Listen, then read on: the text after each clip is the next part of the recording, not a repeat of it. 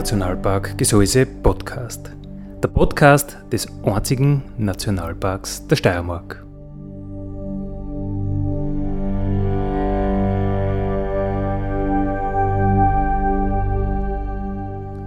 Alle zwei Wochen neu mit Themen aus dem Nationalpark Gesäuse und aus der Nationalparkregion. Daddy,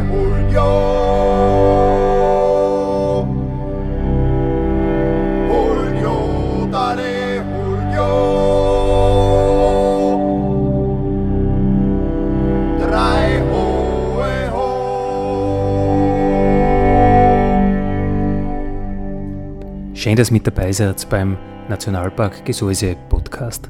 Andi Hollinger spricht.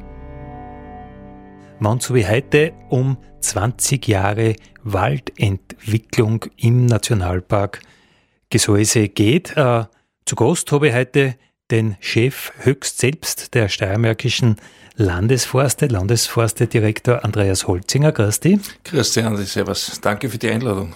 Ja, danke fürs Kommen. 20 äh, Jahre gibt es jetzt schon den Nationalpark, 20 Jahre gibt es Waldentwicklung.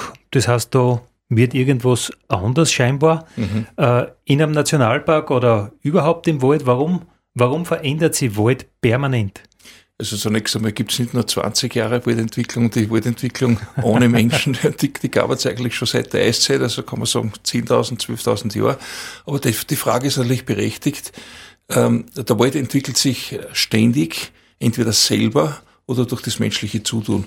Und eine unserer Hauptaufgaben im Nationalpark ist ja die Tatsache, dass wir möglichst versuchen, dass sich die Natur, der Wald, aber auch die Almwiesen und so weiter ähm, völlig selbstständig entwickeln können. Natürlich muss man ein bisschen lenkend und helfend mit eingreifen, weil wir haben ja auch eine Infrastruktur, wir haben ja auch, äh, wie du gesagt hast, die Hauptstadt, Stadt der Boden, wir haben Jonsbach, wir haben äh, Gebäude, wir haben kleinere Siedlungen.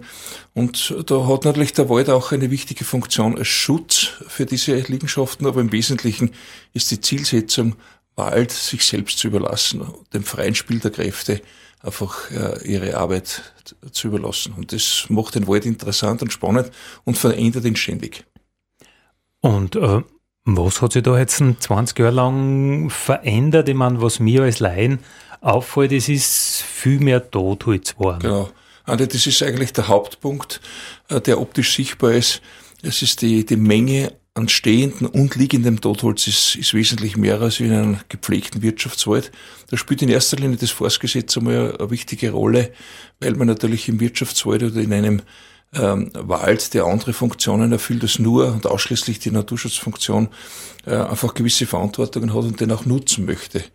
Und dort wird in der Regel äh, Holz, was also beim Absterben ist, zum Beispiel Käferbäume, die, die frisch befallene, ähm, vom Käfer befallen sind, die werden herausgenommen, weil man die noch nutzen kann. Und im Nationalpark ist einfach die Zielsetzung eine andere. Das soll auch der Käfer dem freien Spiel der Kräfte äh, unterliegen und, und damit wird das jetzt auch immer mehr weil wir das Totholz äh, nicht äh, herausnehmen und entfernen, bis auf die Managementzone. Das möchte ich vielleicht dann später noch einmal kurz erklären, weil dort, wo wir einen Fremdbesitz oder, oder einen äh, Besitz von bäuerlichen Grundbesitzern, auch Landesforste oder, oder unsere Nachbarn angrenzen, da wollen wir nicht haben, dass aus dem Nationalpark dann ähm, gewisse Gefahrenbereiche ausgehen und deswegen wird dort eben sehr sorgsam auch äh, die Schutzfunktion äh, bewerkstelligt und werden Käferbäume entfernt. Aber auf das kommen wir vielleicht noch später. Aber du hast völlig recht, um das zusammenzufassen. Die Menge an stehenden und liegenden Totholz, das ist einmal augenscheinlich. Das ist das Erste, was da auffällt, wenn du reinfährst. Und das Zweite wäre dann die Mischung. Vielleicht können wir dann noch drüber, drüber reden, über die Mischung. Baumartenzusammensetzung des Waldes oder, oder wie? Genau, ja. genau. Es gibt ja aufgrund der, äh, der Niederschläge, aufgrund des Standortes, aufgrund der Einstrahlung, aufgrund der Jahresmitteltemperaturen etc. stellt sich einfach eine gewisse Baumartenmischung ein. Das ist natürlich. Und wir sind bei uns im montanen Bereich im Gseis, geht auf 500 bis auf Hochtor ungefähr 2000 äh, kannst du durchaus noch Vegetation vorfinden. Und da ist auf Kalk die klassische Leitgesellschaft der Fichtentannen Buchenwald mit allen Ausbildungen, Mischungen mit Ahorn, mit Lerche, mit Kiefer, äh, mit, mit Linden etc. etc. Aber die Hauptgesellschaft ist die Fichte Buche. Und im Subalpinenbereich, also dann drüber, dominiert dann die Fichte. Was mir auch auffällt, äh, im Vergleich zu angrenzenden, an den Nationalpark angrenzenden Wirtschaftswald. Die Altersstruktur der Bäume ist auch ganz unterschiedlich. Also beim Wirtschaftswald sind alle Baum einfach gleich alt. Kann man das so sagen? Das kann man so sagen. Also es ist schon das Ziel der Forstwirtschaft, dass sie eher blendartige Strukturen aufbaut. Das heißt, dicke, dünne, alte, mittelalte, jüngere weil das eben einfach eine gewisse Dynamik äh, zulässt und, äh, und eine Sicherheit auch für, äh, für eine gewisse Nachhaltigkeit und für folgende Generationen. Aber der klassische Altersklassenwald, da hast du natürlich recht, äh, der kennt eine, eine Verjüngung, eine Dickung, ein Stangenholz, ein junges Baumholz, ein mittleres und ein starkes äh, Altholz. Das ist der klassische Wirtschaftswald, aber ehrlich gesagt ist auch meine Zielsetzung, wir wollen von dieser, von diesem Schachteln von diesem Schachteldenken wollen wir wegkommen. Die, also die moderne Forstwirtschaft arbeitet mit, mit Naturführung unter Schirm, also geht weg von diesen Strukturen, die alle sich 10, 20 Jahre unterscheiden, sondern eh in die Richtung, dass man auf einem Standort möglichst unterschiedliche Altersklassen, junge, mittelalte und alte Baum und natürlich auch Stärkeklassen, also ganz dünne Baum, mittel, mittelstarke und, und starke Baum. Und das zeichnet ja auch den Nationalpark aus, dass die Bäume alt werden dürfen. Das, wir haben also Altbäume, wir haben Uraltbäume, wenn ich das so sagen darf. Das Lebensalter von, von einem Baum geht von 500 Jahren aufwärts. Also mit, äh, äh, eine Tanne, ein Zirben, äh, ein Lärchen, die können durchaus 500, 600 Jahre alt werden. Das ist keine Besonderheit. Nur der Mensch muss zulassen. Ja. Und an das müssen wir uns erst gewöhnen. Wir nutzen es natürlich gern vorher. Der normale Umtrieb, das ist also das, das Alter vom, von, der, von der kleinen Pflanze bis zu dem äh, Alter, was genutzt wird, sind in der Regel im, im, äh, im Gebirgswald 100 Jahre. Und alles, was drüber ist, geht dann eh schon Richtung, Richtung Altbäume und das sollte man eigentlich stehen lassen. Wenn ich mich so an meine Kindheit zurück erinnere, dann waren da größere Kahlschläge, dann ist äh, pflanzt worden, dann ist Bammerl gestrichen, sind die Bammerl mhm. gestrichen worden mit so was Weißem und äh, ja, dann irgendwann sind ich sage jetzt einmal so eine Art Christbaumkulturen aufkommen. Dann hat man wieder mal eingehen müssen, dann ist leichter geworden und irgendwann war dann ein schöner Bestand. Ich glaube, du hast gesagt, die moderne Forstwirtschaft sieht die Dinge ein bisschen anders. Das sieht ein bisschen anders, also da haben wir schon auch dazu gelernt.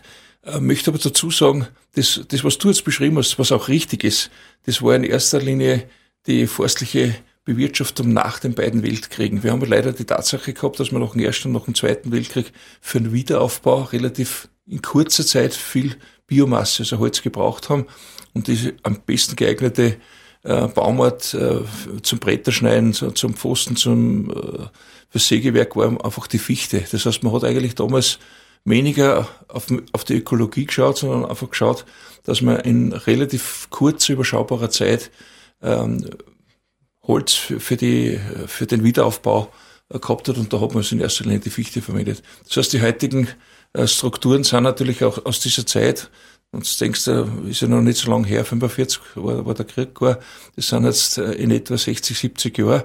Und das, das sind halt angehende Baumhölzer, nicht? junge Baumhölzer, Stangenhölzer, die stammen aus der Zeit. Heute wissen wir es wissen wir's besser und wird man solche Strukturen eigentlich nicht mehr haben wollen und auch nicht mehr zulassen. 20 Jahre Waldentwicklung im Nationalpark Gesäuse ist heute unser Thema. Ähm, Andi Hutzinger, wir haben schon ein bisschen geplaudert, dass die Forstwirtschaft das auch nicht mehr so ganz klassisch sieht, wie man das vielleicht nach dem Krieg äh, aufgeforstet hat. Die, die Wälder, glaubst du, dass so Schutzgebiete wie der Nationalpark Gesäuse äh, doch die Forstwirtschaft auch geprägt haben in ihrer Sichtweise, was man im Wald machen kann, was State of the Art ist? Ja, also, also mit Sicherheit. Äh, also vernünftige Leute und ich darf also schauen, mein Betrieb auch äh, zu den lernfähigen, vernünftigen Zielen die sollen sich natürlich auch vom Naturschutz was, was abschauen, vice versa. Es gibt ja auch die Möglichkeit, dass sich der Naturschutz von der Forstwirtschaft das eine oder andere, die Nachhaltigkeit, die Langfristigkeit. Aber ich möchte die Frage nicht, der Frage nicht ausweichen. Äh, zum Beispiel das mit dem Totholz, das sehen wir also jetzt äh, ein bisschen gelassener. Früher ist man auch durch die Verpflichtung nach dem Forstgesetz der sogenannten Waldhygiene, ist man jeden toten Baum nachgerannt und hat geschaut, dass man den rausbringt. Wenn ich heute ähm, eine Gruppe von, von fünf, zehn äh, toten Fichten habe irgendwo in der Hochlage, bevor ich da jetzt ein Seilkran aufstehe oder Vorstraßenbahn ist sowieso nicht, äh, nicht mehr in. Äh, und, und für gutes Geld versuche das zu nutzen, da lasse ich es lieber stehen und das beobachten, dass nichts passieren kann. Vielleicht legen wir dann Fangbäume, das ist ja auch eine, eine adäquate Methode, um den Käfer zu bekämpfen. Wenn ich im Vorjahr Käfernest habe, dann schaue ich, dass ich nächstes Jahr im Frühjahr dort Fangbäume lege, dass ich die frischen Käfer, die sie ausbohren, dann in die Fangbäume einbauen und, und nicht in das äh, stehende Holz gingen. Also es gibt viele Möglichkeiten. Ich gebe das gerne zu, dass wir natürlich auch ähm, was gelernt haben. Nicht jeder Nationalpark ist ein Waldnationalpark, das wissen wir. Im Burgenland haben es ganz andere Sorgen, die Hohen Dauern, da sind sie über der Waldgrenze. Aber die beiden klassischen Waldnationalparks, das sind der Kalköppenpark und das Gesäuse, da gibt's äh, sicher ein, ein sinnvolles Miteinander und voneinander lernen. Also ich denke schon, ähm, dass das wichtig ist und gut ist. Vielleicht kann man beim Gesäß sagen, 20 Jahre ist noch nicht so richtig die lange Zeit. Und dann darf ich schon ein bisschen eine Lanze brechen für die Landesforste. Es hat ja, bevor der Nationalpark entstanden ist, eine sogenannte Hämerobie-Studie gegeben von Professor Grab her. Da geht es um den Grad der Naturnähe. Und diese Naturnähe, man hat dem Gesäuse oder den Wäldern im Gesäuse einen hohen Grad der Naturnähe attestiert. Das war so in die, in die späten 90er Jahre. Also so falsch kann man, können wir es nicht gemacht haben. Und war natürlich auch dann der Animo, dass dann äh, die Idee geboren wurde, dass man da vielleicht einen Nationalpark machen könnte es ist beides wichtig und, und ich glaube, wir waren damals schon am richtigen Weg. Ich möchte sagen, dass meine Vorgänger auch von der ökologischen Ausbildung her sich immer bemüht haben. Ein Güssler Willi, ein Jürgen Thum, ein Mühlbacher Jakob, das, das waren eigentlich die, die Herren, die das vor meiner Zeit betreut haben. Da hat es bei den Landesforste damals auch schon keine Kahlschläge gegeben oder keine Fichtenmonokulturen. Wir haben uns bemüht, aber natürlich das Ergebnis braucht Zeit. Der Wald braucht Zeit. Es gibt ja auch den Slogan, im Nationalpark Zeit für Natur. Vielleicht kommen wir auf das mhm. noch einmal. Der Wald braucht auch Zeit, dass er sich auf die menschlichen Eingriffe oder Nicht-Eingriffe auch einstellen kann. Das ist wichtig. Aber es ist interessant, in doch so kurzer Zeit für den Wald. Sagst du, du hast da gewisse Managementmethoden im Nationalpark ausprobiert, so wie das mhm. Fangbäume legen und das kannst du jetzt im Wirtschaftswald auch gut brauchen. Andi, das macht man im Wirtschaftswald eh auch, weil das ist eine, eine Methode, die hat sich bewährt, weil es ist eine Frage der Alternativen. Alternative wäre, ähm, Käferbäume ähm, umzuschneiden, zu entrinden, äh, damit der Käfer nicht ausfliegt. Das ist, kostet ein enormes Geld und das ist gescheiter, äh, ich mache das mit Fangbäumen, weil ehrlich gesagt, wenn aus einem Käferbaum der, der Käfer mal draußen ist, dann ist eh schon die, die Zeit zu spät, da muss dann lass ihn lieber stehen, weil ein totes stehendes Holz ist natürlich enorm wertvoll für die, für die anderen Organismen, das wissen wir alle. Hm. Und da schaue ich lieber, dass ich ihn sozusagen äh, in der nächsten Generation dann ein bisschen abfangen kann. Also wir haben, wir haben schon was dazugelernt, aber ich sag's noch einmal, es ist natürlich auch äh, eine Frage des Zulassens, wie weit kann ich gehen und im Wirtschaftswald müssen wir halt ganz andere ähm, Regulative anwenden auch. Wie hätte sie der jetzige Nationalpark Wald aus deiner Sicht entwickelt, wenn es den Nationalpark nicht gegeben hätte? Also ich, ich darf vielleicht für uns in Anspruch nehmen, die Zielsetzung des Nationalparks ist mit den Zielsetzungen der Landesforste gar nicht so sehr weit auseinander. Im Gegenteil. Das, was wir auch heute in der Diskussion immer wieder hören, vorbereiten auf den klimafitten Wald und so weiter, was, was bedeutet das, Andi? Das heißt, eine Mischung, eine Altersstruktur, kleinflächige, kleinflächige Nutzungen und genau das machen wir auch bei den Landesforsten. Im Nationalpark wird nicht genutzt, außer in der Managementzone, wo halt dann auch die, die Almen drinnen sind oder andere äh, Regulative, zum Beispiel die Jagd oder das Wildmanagement äh, erforderlich ist. Äh, die Mischung macht, äh, macht die, äh, das, das Krautfett und das ist das Interessante. Wir wollen wegkommen von den, äh, von den Fichtenreihenbeständen. Wir wollen eine Mischung haben mit Lerche. Lerche ist ein Tiefwurzler, das ist ein Stabilisator.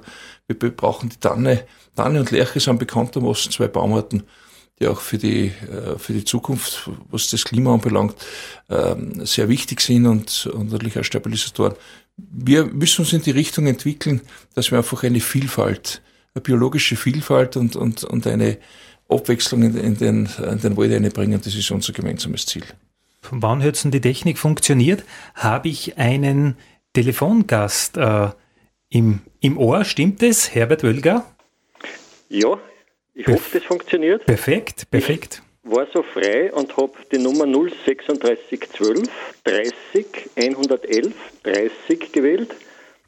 Jetzt habe ich hoffentlich kein Geheimnis preisgegeben, aber da kommt man direkt live in die Nationalpark-Sendung, hast mir du gesagt. Genau, Andi, genau. Ich möchte den Andreas Holzinger. Servus, Herbert, grüß dich. Begrüßen, grüß dich. Äh, ich habe da mitgehört und da geht es um Bäume und Bäume mhm. sind auch bei mir Steckenpferd.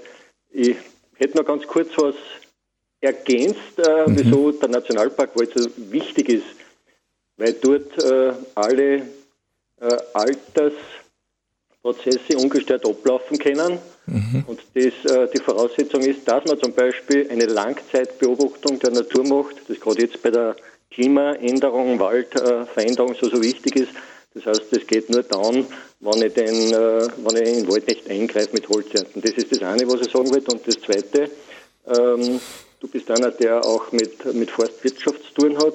Und wo, wenn nicht in einem äh, ungenutzten Nationalparkwald, sollen sie borkenkäferresistente Fichten oder pilzresistente Eschen über die Jahrzehnte herauskristallisieren, weil die überleben und sich fortpflanzen.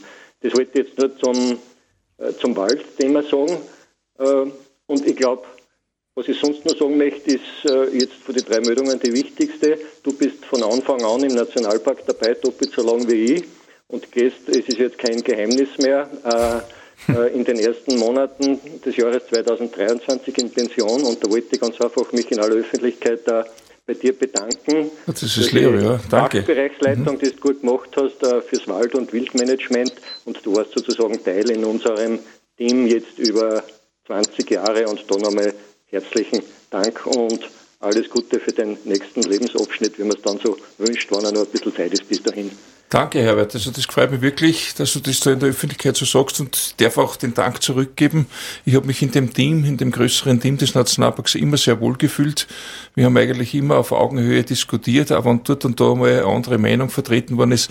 Aber gerade was den Wald anlangt, weiß ich ja, dass du auch als Grundbesitzer und Waldbesitzer sogar mit Jagdschein, stell dir vor, du gehst ja sogar jagen, dass wir viele Gemeinsamkeiten haben und das was uns, glaube ich, beide auszeichnet, dass wir uns äh, erstens mal respektieren und dass wir die Arbeit, äh, die wir machen für den Nationalpark ja als gemeinsames äh, Ganzes. Wir haben jede Menge Schnittmengen und das, was du vorhin erwähnt hast, auch wieder vom Langzeitmonitoring kann ich unterstreichen.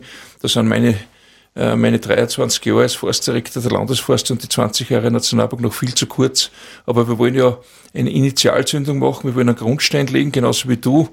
Du bist, glaube ich, erst zehn Jahre, wenn ich das jetzt äh, im Kopf in etwa äh, da und es geht ja weiter. Es hängt ja nicht von den, nur von den Persönlichkeiten ab, sondern es geht weiter. Es geht um die Sache.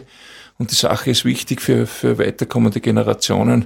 Das ist ja eigentlich das Typische von dem Wort Nachhaltigkeit. Es wird also langfristig wirken. Und wenn ich da einen kleinen Teil habe dazu beitragen dürfen mit meinen Förster und Jäger, ich habe es ja nicht allein gemacht, wir waren ja in der Planung, aber umsetzen draußen im Wald müssen es die Förster und die Jäger. Das ist ganz wichtig. Und ich glaube, wir haben viele gemeinsame Zielsetzungen.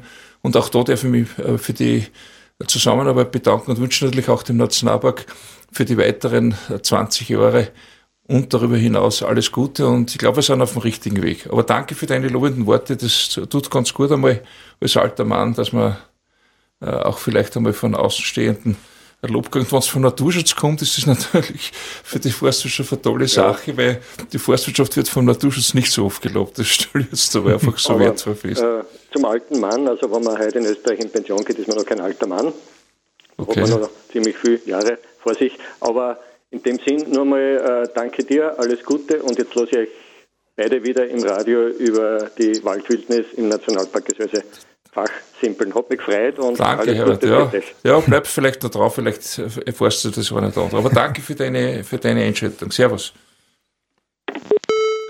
Danke, Herbert Wölger, unser Nationalparkdirektor.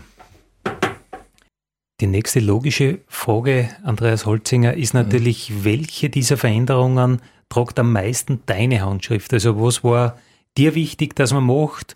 Oder hast du gesagt, naja, machen tut es eh die Natur, wir brauchen es nur zulassen? Oder wie war da, ja, wie ist deine Handschrift dazu? Ja, ist natürlich jetzt äh, schwierig, weil der Forstmeister, der Forstdirektor, der ja eher in der Planung äh, tätig ist, der ist ja nicht draußen vor Ort. Natürlich sollte man auch äh, ab und zu bei den ähm, Forstarbeitern oder bei den Förster draußen auftauchen. Aber mein, meine Aufgabe war eben die vorausschauende Planung, die wir eben im Nationalpark immer abgestimmt haben, die tatsächliche Umsetzung dann draußen macht der Förster. Das ist der, der hat das erklärt vom Waldbaulichen her, der kann mit die, äh, mit die Lichtverhältnisse, der kennt den Umgehen, der kennt die Standorte, der weiß, wo er welche Nutzungen machen kann oder, oder eben Nichtnutzungen zulassen, zulassen kann. Das ist ihm ganz wichtig. Aber ich denke, es ist ein, ein Gesamt, Anführungszeichen, Gesamtkunstwerk. Das, was wir machen und wo, wo wir uns bemühen, ist ja auch durch die Zielsetzung des, des Nationalparks, des, des Naturschutzes vorgegeben. Und in Absprache mit den Revierleitern und auch mit dem Nationalpark, mit der Forschung, versuchen wir einfach diese Zielsetzung umzusetzen. Das macht nicht der Forstdirektor in der, in, in der Direktion drinnen, sondern der plant und umsetzen dann eigentlich dann die Leute vor Ort. Das ist ganz wichtig. Wenn ich nur ein Beispiel nennen darf, du musst dann Forstfacharbeiter das schon einmal sagen und erklären, dass, äh, wenn in einem, äh, in einem Gebiet äh, viele Fichten stehen und da haben wir vielleicht ein, zwei Ahorn, Buchen, Bergerhorn, die, die vielleicht etwas krumm zum Licht wachsen, dann gehört damit sich der Ahorn entwickeln kann oder die Buchen entwickeln kann, gehört halt der Krautstoff die Gefichten ausgeschnitten. Das ist ein, da ist ein Umdenken erforderlich. Im Wirtschaftswald wäre es vielleicht umgekehrt. Das ist die Fichte der Zukunftsstamm und den Ahorn schneidet man aus und macht man da Brennholz draus. Das ist im Nationalpark eine ganz andere Zielsetzung. Da gehört ein bisschen ein Fingerspitzengefühl dazu und die Leute müssen das umsetzen. Das heißt, ich möchte eigentlich die Arbeit, die wir gemacht haben, nicht auf meine Fahnen heften, sondern das ist ein Teamwork, das, das äh, ausgeht in den Wald und, und der Forstarbeiter muss das umsetzen. Aber ich denke schon, dass einige gemeinsame Dinge ganz gut gelungen sind. Und wenn ich für das vielleicht noch sagen darf, es ist schon eines meiner Zielsetzungen, irgendwann, ich habe das schon ein paar Mal gesagt, auch von der Mischung her, wir sollten auch schauen, dass im Wirtschaftswald der Landesforste solche Strukturen äh, sich entwickeln können. Das heißt eigentlich, wenn man das so jetzt äh, ein bisschen pauschal formuliert, man sollte nicht mehr kennen, woher der Nationalpark auf und wo fangen die Landesforste an. Also das ist schon eine meiner Zielsetzungen und ich glaube, die, die Förster und die, die tragen das auch mit. Dazu sagend, dass wir natürlich unseren Wald auch nutzen wollen, weil für irgendwas müssen wir leben. Es muss ja auch äh, äh sozusagen ähm, Geld zu, damit wir unsere Arbeitsplätze finanzieren können etc. Und die wirtschaftliche Nutzung des Waldes ist ja ein, ein Gebot der Stunde, wo, das äh, Holzverwendung ist wichtig, auch was die CO2-Bilanz anlangt. Also wir können beides vereinen und ich habe äh, dadurch ein, ein durchaus gutes Gewissen dabei. Äh, es werden jetzt nicht alle ganz genau die Eigentumsverhältnisse wissen. Ich glaube, man muss dazu sagen, die Landesforste bestehen aus einem Wirtschaftsrevier, wo nach wie vor Forstwirtschaft gemacht wird. Das sind, ich darf jetzt sagen, 17.000 Hektar bleiben über. 17.000 ja, bleiben über. Also wir haben insgesamt 28.000 mhm. Hektar an die, und von den 28.000 ist der Kernbereich, das sind die Gstatter Bodner, äh, also das sind die, äh, die, das ist die Hochtorgruppe, das ist der Damisch-Buchtur- und Buchsteingruppe. Also eigentlich, wenn du in Gstatter Boden in der Hauptstadt, wie du heute schon gesagt hast, stehst und du drast im 360 Grad um die eigene Achse, siehst eigentlich den Kernbereich des Nationalparks mit den Südabfällen nach Jonsbach drinnen und darum herum, also im sogenannten Enzknie, die Wälder raus Richtung St. Gallen, bis in die Lausser, Hiflau, Jonsbach-Schauzeiten, das sind unsere Wirtschaftswälder, wo wir nachhaltig Forstwirtschaft betreiben. Also es ist beides möglich, wir haben beides und sind stolz drauf. Ja, ich glaube, das ist wichtig, weil das wird nicht jeder ganz genau wissen, was gehört jetzt alles dem Land Steiermark, was gehört den steiermärkischen Landesforsten mhm.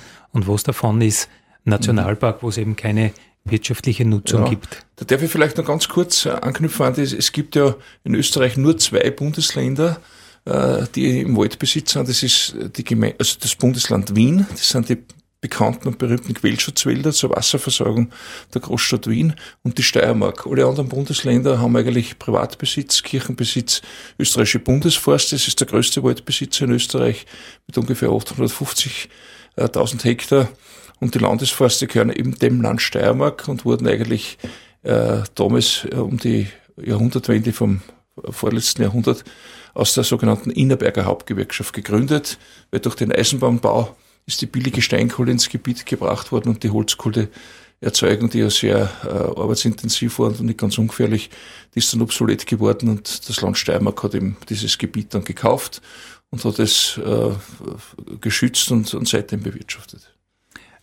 Wann's, ja, jetzt ist mal so ein bisschen eine Initialzündung entstanden mit dem Nationalpark. Der Wald mhm. fängt an, sich umzugestalten. Äh, wie glaubst du, geht's weiter? Was bringen die nächsten 20 Jahre, die nächsten ja, Jahrzehnte einfach? Also lang vorausschauen ist natürlich ein bisschen Kaffeesud lesen, aber wir wissen alle, und das, das Thema haben wir ja fast täglich präsent, dass es ein bisschen wärmer wird und dass natürlich die Natur darauf reagieren wird müssen. Genauso wie der Mensch muss sich ja was einfallen lassen, dass das nicht dann über gewisse ähm, Tendenzien ausgeht. Die Natur hat da viele Regul äh, Regulative, wie sie sich darauf einstellt. Was den Wald anbelangt, bin ich überzeugt davon, dass einfach die, die Waldgrenze wird langsam steigen. Das ist so.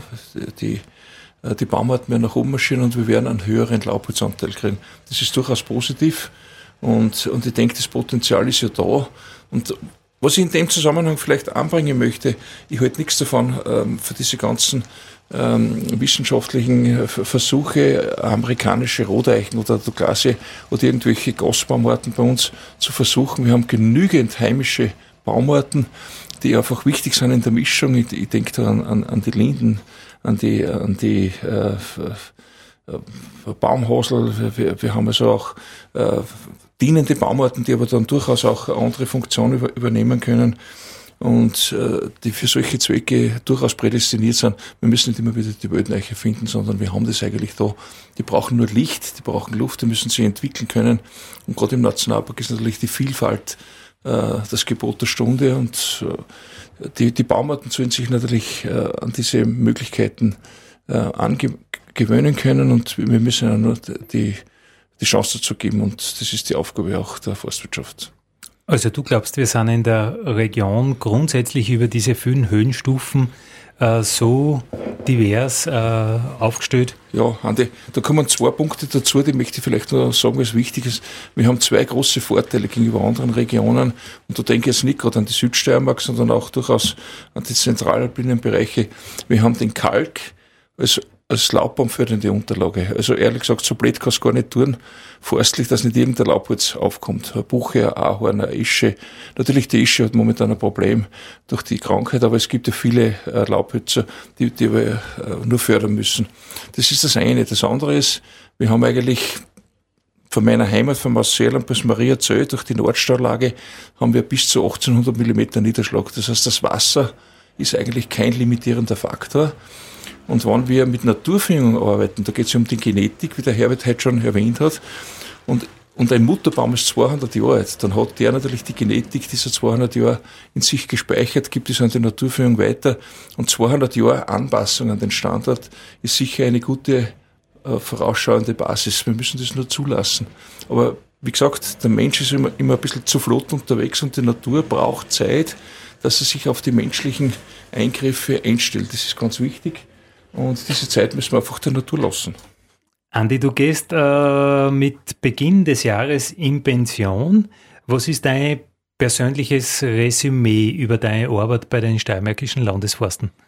Äh, Andi, ein durchaus positives. Aber ich, ich darf zugeben, es tut mir schier, also so gern gehe ich nicht in Pension. Ich, eher Sie haben mich geschickt, weil ich halt mit 65 das Zielalter, die Hipsreife erreicht habe. Hipsreife. habe es mir geschickt. Aber ich, ich denke wirklich mit, mit viel Stolz und Genugtuung an die schöne Zeit. Ich habe das wirklich genossen. Es ist viel zu schnell vergangen. Und ich habe natürlich auch im Raum Atmund äh, mit euch oder mit meinen Mitarbeitern, Förster, Jäger, äh, Büropersonal, ich habe also da wirklich viele schöne Stunden erlebt und, und Freundschaften geschlossen. Und deswegen habe ich mir überlegt und habe ja, glaube ich, das ist okay vom Herbert, dass ich noch ein bisschen umeinander rennen darf im Nationalpark. Also nicht rennen im Sinne von joggen, sondern einfach nur ein bisschen da sein und vielleicht die eine oder andere Führung noch machen ähm, vielleicht die eine oder andere äh, Orchidee noch pflücken, also nicht äh, im übertragenen Sinn äh, betreuen, sage ich jetzt einmal. Aber die, die Botschaft, äh, welche Bedeutung das der Wald hat, auch unter die Leute zu bringen, insbesondere unter die Jugendlichen, unter die Kinder, das möchte ich schon gerne noch machen. Und ehrlich gesagt, äh, dort und da noch ein bisschen dabei sein, das, das bringt einen gleitenden Übergang in die, in die Pension, auch wenn ich mich natürlich freue auf meine eigene Familie im Ostjylland. Ich habe zwei Enkel mittlerweile und äh, die brauchen mich, die brauchen auch äh, einen Großvater, aber ich, ich möchte mich nicht ganz vom Gseisen loseisen und der Rückblick ist durchaus positiv. Es wäre jetzt völlig unfair, wo man sagt, das und das habe ich noch nicht erreicht. Das hätte man eigentlich noch gern fertig gemacht. Das, was ich erreicht habe, auf den können viele aufbauen und ich glaube, ich übergebe einen, einen, einen gesunden Stall und äh, wir können durchaus gemeinsam auf viele äh, schöne erreichte Dinge zurückblicken. Ähm, du sagst, du möchtest nicht wehmütig in, äh, schauen, was du alles nicht erreicht hast. Die Frage ist aber dennoch, äh, gerade im Wald dauert alles so lang, oder? Mhm. Äh, da redet man ja doch gar nicht so von Jahrzehnten. Eigentlich muss man in Jahrhunderten denken. Richtig, äh, ja. Was hat man oder was kann man in einem Menschenleben gar nicht erreichen? Die, die Frage ist eigentlich sehr ein bisschen philosophisch. Also man kann natürlich schon ähm, in einer Forstmannsgeneration, die geht ja doch, wo man am, an demselben Standort arbeitet, bis zu 40 Jahre, da kannst du dann schon was äh, erreichen. Aber ich habe natürlich auch gewechselt. Ich war ja vorher erst nach der, nach der Universität, war dann bei der Behörde, aber zeitlang ähm, diese Seite kennengelernt und dann bin ich in die Wirtschaft gegangen und ich habe noch keinen Tag bereut. Es ist jeder Tag anders und man kann schon viele Dinge umsetzen in der Forstwirtschaft. Und gerade wenn ich dann sehe, dass eigentlich diese, diese Waldstrukturen, die wir uns eigentlich wünschen, äh, wirklich gelungen sind. Und, und ich, Andi darf da ein einziges Beispiel sagen. Ich habe einmal mit einem Berufsjäger, weil das war der Wunsch, eine, eine Wildwiese äh, erweitert in der Hochlage, weil dort einfach zu, zu viel Schatten war und eigentlich die, die Produktivität dieser Wildwiese nicht gut. Und am Rande, das war ein ehemaliger Stall, äh, da ist ein Kirschbaum gestanden, direkt am Rand äh, von, äh, vom Bestand. Der war eingezwickt zwischen Fichten und wir haben den Kirschbaum freigestellt. Und das ist jetzt kein Jägerlatein. Im nächsten Jahr hat der auf und auf geblüht. Der hat vorher nie geblüht, die letzten 10, 15 Jahre nicht geblüht. Einfach durch den Lichtgenuss, den er plötzlich gehabt hat, durch das Freistellen des, äh, dieses, dieses Baumes, hat er über und über äh, Blüten getragen und natürlich dementsprechend dann im Herbst der Früchte. Ähm, das, das ist einfach äh, ein ganz ein Kleinod am Rande. Und das ist eine völlig einfache Sache gewesen. Und trotzdem, also das sind, das sind dann Dinge, wo man sich denkt, eigentlich mit einer kleine Ursache, große Wirkung. Und äh, es gibt viele solche Beispiele. Ich bin einfach stolz auf das, was wir miteinander erreicht haben. Aber noch einmal, es ist nicht mein Verdienst, sondern ich habe das zugelassen und meine Förster auch in diese Richtung ein bisschen trainiert. Und bei, bei der Jagd ist das Gleiche. Also wenn man versucht, den Wildstand so moderat äh, zu reduzieren, dass sich dann auch wirklich Mischbaumarten wie die Tanne, die, äh, die Buche, der Bergerhorn entwickeln können. Und ich höre dann von meinen Jager, ähm, Chef, können dort und da nicht mehr jagen, weil einfach die, die Rehhäupteln aus dem, aus, aus dem Unterwuchs nicht mehr auszuschauen. Ja, und wir müssen da schnell reagieren. Dann ist man stolz drauf, dass man eigentlich einen Samen gesät hat, der jetzt langsam aufgeht. Und das ist, da denke ich sehr gern zurück. Und der Waldbau, ich komme aus dem Waldbau, war an der Uni Assistent am Institut für Waldbau. Da ist ein bisschen was hängen geblieben und ein bisschen was am Umsetzen können. Auf das können wir stolz zurückblicken, aber es ist eine Gemeinschaftsarbeit. Äh, ja, 20 Jahre Waldentwicklung im Nationalpark Gesäuse war heute unser Thema. Andi Holzinger war unser Gast. Andi, du gehst in Pension. Wie geht's weiter? Also mit mir geht es sicher positiv weiter. Ich freue mich auf die Pension auf der, auf der einen Seite, auch auf die Familie, auf die schönen Tage im Ausseerland. Ich habe die, das wirklich die Gnade. Im Ausseerland bin ich daheim, da verbringe ich die Wochen mit meiner Familie und im Gseis darf ich arbeiten, da habe ich arbeiten dürfen. Das ist ja wirklich ein, ein Geschenk. Und da bin ich sehr stolz und schaue gern zurück und ich darf mich auch bei der Gelegenheit äh, bei euch bedanken für die kameradschaftliche, für den Umgang miteinander. Wir haben, glaube ich, eine schöne Zeit verlebt und, und viel voneinander gelernt. Der Wald im Nationalpark wird sich positiv entwickeln, da bin ich überzeugt davon. Jetzt vielleicht einmal von äh, extremen äh, Situationen, Lawinen, äh, Windwürfen und so weiter abgesehen. Aber auch das ist ein Teil der Natur. Das wissen wir. Wir müssen einfach korrekt und ein bisschen ähm, seriöser damit umgehen. Äh, die Natur braucht den Menschen nicht, wir brauchen die Natur. Und das ist unser Umfeld. Und ich bin überzeugt davon, dass der Nationalpark eine gute Entwicklung nehmen wird. Und ich bin stolz, ein bisschen dazu beigetragen zu haben. Dankeschön. Ein perfektes Schlusswort. Dale,